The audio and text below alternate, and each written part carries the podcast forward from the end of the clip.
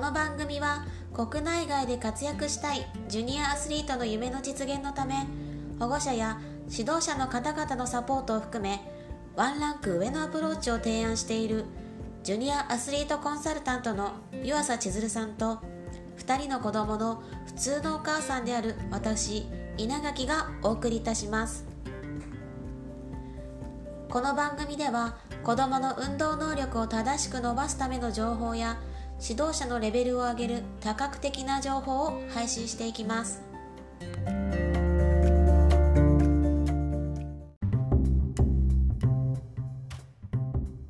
はい今日は第6回目になります。えーと、今日は習い事についてのお話を聞いていきたいんですけれども。はい。スポーツの習い事って、はい。から始めるのがベストかなっていうので、お聞きしてみたいと思います。はい、よろしくお願いします。習い事。えっ、と実は私自分の話をするのもあれなんですけど子供の時私多分ね3歳ぐらいから習い事してたんですよね。えー、何されてたんですか？ピアノ水泳習字そろばん空手とかもやった。すごい。すごいでしょ？それも多分3歳ぐらいからなんかやりたいやりたいモードがすごかったらしく。あ自分でやりたくって？そうそうそう。いかんせん私の場合は親が何か持ってくるっていうよりもなんかねとにかくこう小さい時から何でもやってみたい。なんかいいなと思ったら何でもこれやってみたいっていう性格だったらしくて3歳ぐらいから実は習い事っていうのはやってました。いっぱい。いっぱいいっぱい。でねそのうちなんとなくこう淘汰されていって小学校から中学校に移る時にピアノと水泳か要はシンクロナイズドスイミングを私やっていたので、はい、どちらかにしなさいっていうのを迫られたんですよ実は。そうそうそうそう。スポーツスポーツ側のシンクロの先生にね上手になりたいんだったら一本化しろっていうので私はピアノを捨てシンクロの選手として一本で頑張ろうっていうので要は習い事一本化したっていうのが6年生。親じゃなくて先生に言われたんですね。そうそうそうそう先生に言われたの。で結構ピアノとかも頑張っていたから結構練習もしなきゃいけなくてで、はい、シンクロも毎日練習があったのでそこでね多分まああのシンクロの先生は、まあ、大会もあるしこれではあかんと思ってそういう選択肢をねまあうんそうそうそう決断するチャンスを私にくれたんだと思うんだけど、はい、とで今の子って今の子っていうか私の娘も多分今の子になるんだと思うんだけどいかんせん結構それ親御さんが決めたりしません？そうなんですか。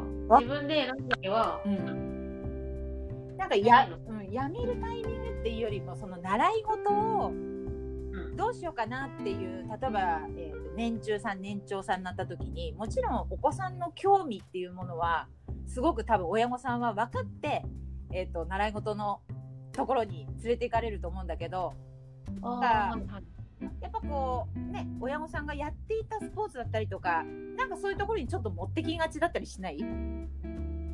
そうですね。わかんないけど。もしかしたらそれ親御さんが自分が教えられるからじゃあっていう気持ちももちろんあると思うんだけどなんかそういうことがちょっと多いのかなと思ったりもして。確かにあると思います。そうそう。なんかあんまり昔と比較しちゃダメなんだけどなんか小さい時から子供がやりたいっていうことよりもまあ親の気持ちと子供の気持ちが合致した時になんか習い事がこう進んでいくっていうような気がそうそうしていて、うん、私は。1年生だからやらせんなんとかじゃなくて、うん、子供がやりたいって言ったタイミングで、うん、私はそうそうそうそうやるべきだと思うしやってみたいっていう時が多分その興味のなんていうの幅が広がってそれが成長につながるからやってみたいって言った時は送り込まなきゃいけないんだけどなんかちょっと親御さんが焦ってしまっているところはちょっと見受けられるのかな。何かやらなきゃいけないみたいな。しなきゃまずいみたいな。風潮ってなんかあるような気がしてスポーツは特にそうなのかな。っていうか、うん、のはあるかもしれませんね。そうそうだからなんかその習い事のタイミングってたまにやっぱり、えーと、聞かれたりするんだけどやっぱりお子さんがやりたいと思ったタイミングだと思うしもちろんそのねなかなかその意欲が何て言うの、ね、子供にもいろんな性質の子がいるからなかなかやる気の分かりない子っていうかいると思うんだけど、まあ、そういうえ？あんたのこと言うたやんってなるやつそうそうそうそうそう。なんだけどそういう場合はまあ仕向けていかなきゃいけないっていうこともあると思うんだけどなんかちょっとうん慌てすぎな親がいる反面子供はそんなにもガツガツしてないのになっていうところはやっぱり往々に見られるからちょっとそこ親御さんも少しちょっとコントロールして子どものやりたいって気持ちが育つまで待ってみるっていうのも一つかなと私は思ってます。結構ちっちゃいうちから同じ一つのスポーツとかに特化してやってる子って結構いると思うんですけど、いますね。でどうですか？うんと私はあまり個人的にですよ、はい、あの賛成はしてなくてはい、どうしてですうんとやっぱり偏りが生まれるですよね。サッカーだったらやっぱり下半身っていうか足がを蹴ることばっかりにね集中してしまうし、そうするとボールの、なんていうの？投げるとかね。そういった上半身の動きってなかなかそのサッカーの中では生まれないので、はい、だからサッカー選手にボール投げさせるとめちゃくちゃ下手くそな子っていっぱいいるんですよ。へえ何でもできそうに見えるけど。でしょ？できないから。そうそう。意外にやっぱその競技特性その小さい時からその競技しかしてなかったがために本当に育つべきその運動機能っていうのは育ってない子がやっぱり今たくさんいるのであとはやっぱり偏るから怪我負担がかかるじゃないですか。その同じ部分ばっかり。そうすると怪我にもつながるよね。怪我のリスクっていうのは他の子よりも高くなるからそうそうそう。だから故障する年齢がすごく早かったりとか。えー、よくないですねめちゃめちゃ良くないと思うんですよ。だからこそやっぱりその何て言うの？偏りのないことを小さい時にまずしてから習い事。うん。でそんなスポーツを体験させてあげるっていうか、うん、1個にこだわらずに、うん、いろんなものスポーツ教室に入れてあげたら、うん、って感じですか？うん、なんかそういうスポーツ教室がどこまでねあるのかわからないけれどもいろんなその運動をさせてくれる教室って必ずあるし、うん、指導者の人の中でもいや一つのことよりもたくさんのことをした方が小さい時はいいんだよっていう指導者さんがたくさんあのところどころにはいるので たくさんではないね。ところどころにはいるのでやっぱそこを見つけていくだけの情報収集はしなきゃいけない。親が。えー、うん。そうそう。どうしてもやっぱりこうサッカーとか野球とかってもう分かりやすいからね。うん、うん、だからどうしてもそっちにと行っちゃうんだけど私は小学生の時はうんといろんなスポーツを体験すべきだと思ってます。えじゃあ、競技を絞るのはいつ頃がいいんですか？競技ですか、はい、要はその大会とかそういうことだよね。その競技をやっていくって決める決めるんですよね。私は個人的にはですよ。いや、ちょっと寄せときます。中学校ですね。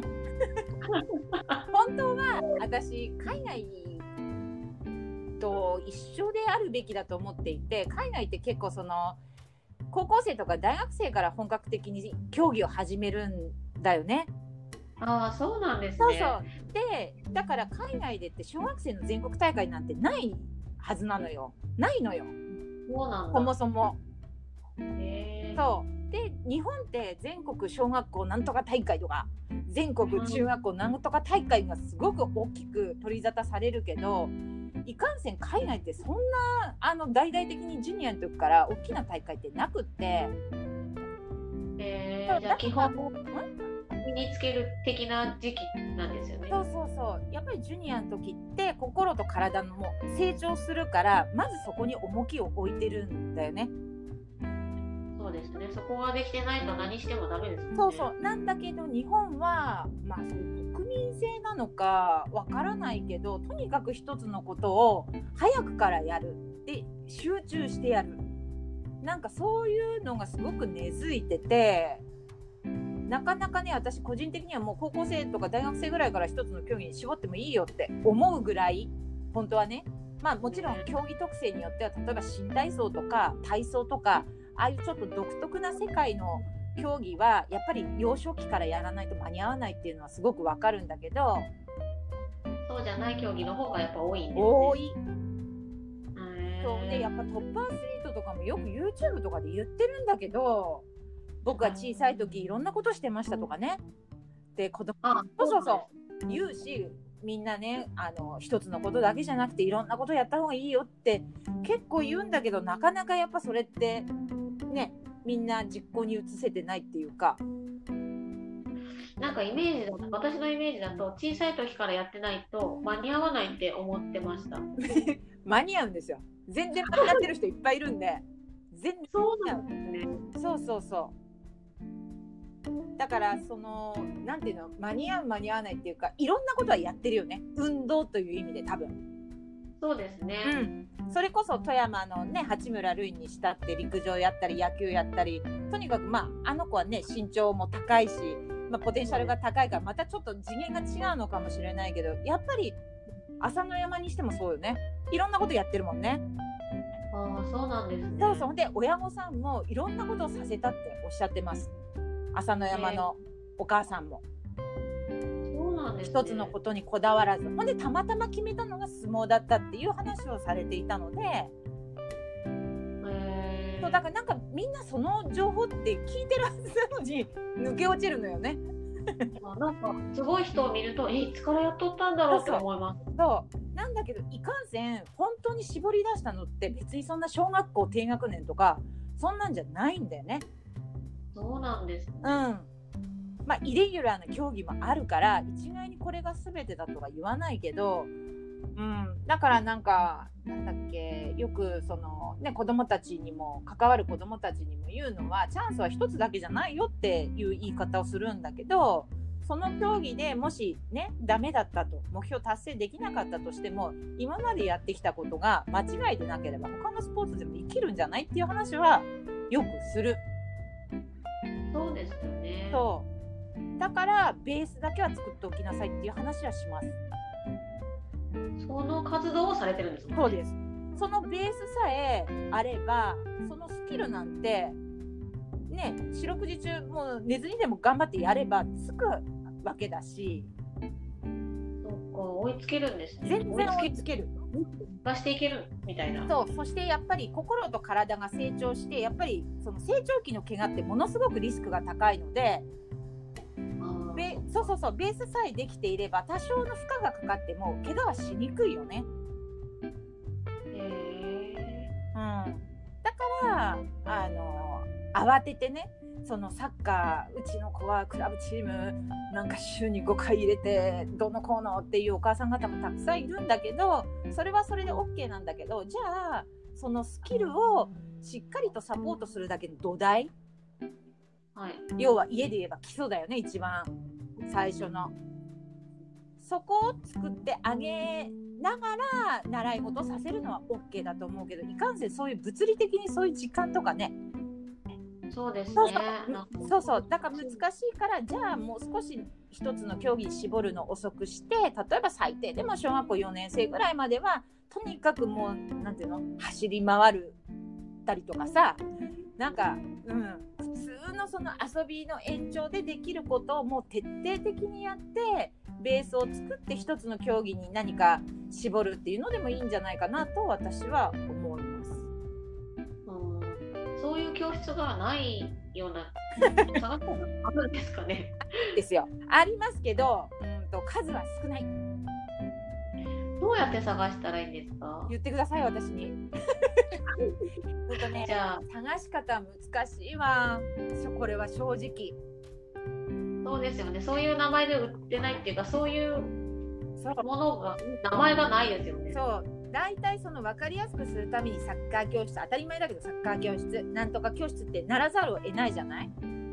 はい。うん、なのでなかなか探しづらいけれどもその中でもそのサッカーをベースにしてるけども他の運動をしますとかっていう人は必ずいるのであーそうそれを知りたい人はぜひあの言っていただければとは思うんですけどね。問い合わせは岩佐千鶴さんそまでうですね。はい。わかりましたうん、だから富山で言ったらでもそういう教室一つ二つぐらいしかないね。あ一つ二つでもあるんですね。あります。ありますし、えっと、お悩み相談でサッカー教サッカーのチーム入ってていじめられて他のチーム移りたいけど行かせないって言われてって泣いておお母さんからご連絡いただいた親御さんがいたんですけどその方紹介したらそのチーム行かれました。その運動教室の、ああそうなんですね。そうそうしたらもう毎日楽しくてしょうがないって言って。えー、毎日行きたい行きたいって言ってそこは週に2回しかないのね。週に2回か 3回か。はい。そうそうそう。もうそこが楽しいって言って。実はうちの娘たちもそこに行ってるの。あそうなんですそか何歳何歳までいけるえっ、とね小学校1年生からあとはもうエンドレスっていうか基本小学校6年間なんだけどはい。部活の合間だったりとか時間があればいつでも来ていいよっていうすごくこうオープンなクラブだったので。そんなあるんですね。そうそうそう。だからねうちの娘たちもすごくそこにお世話になってそこで運動が好きになっていろんなことにチャレンジし始めたので。えー。うん。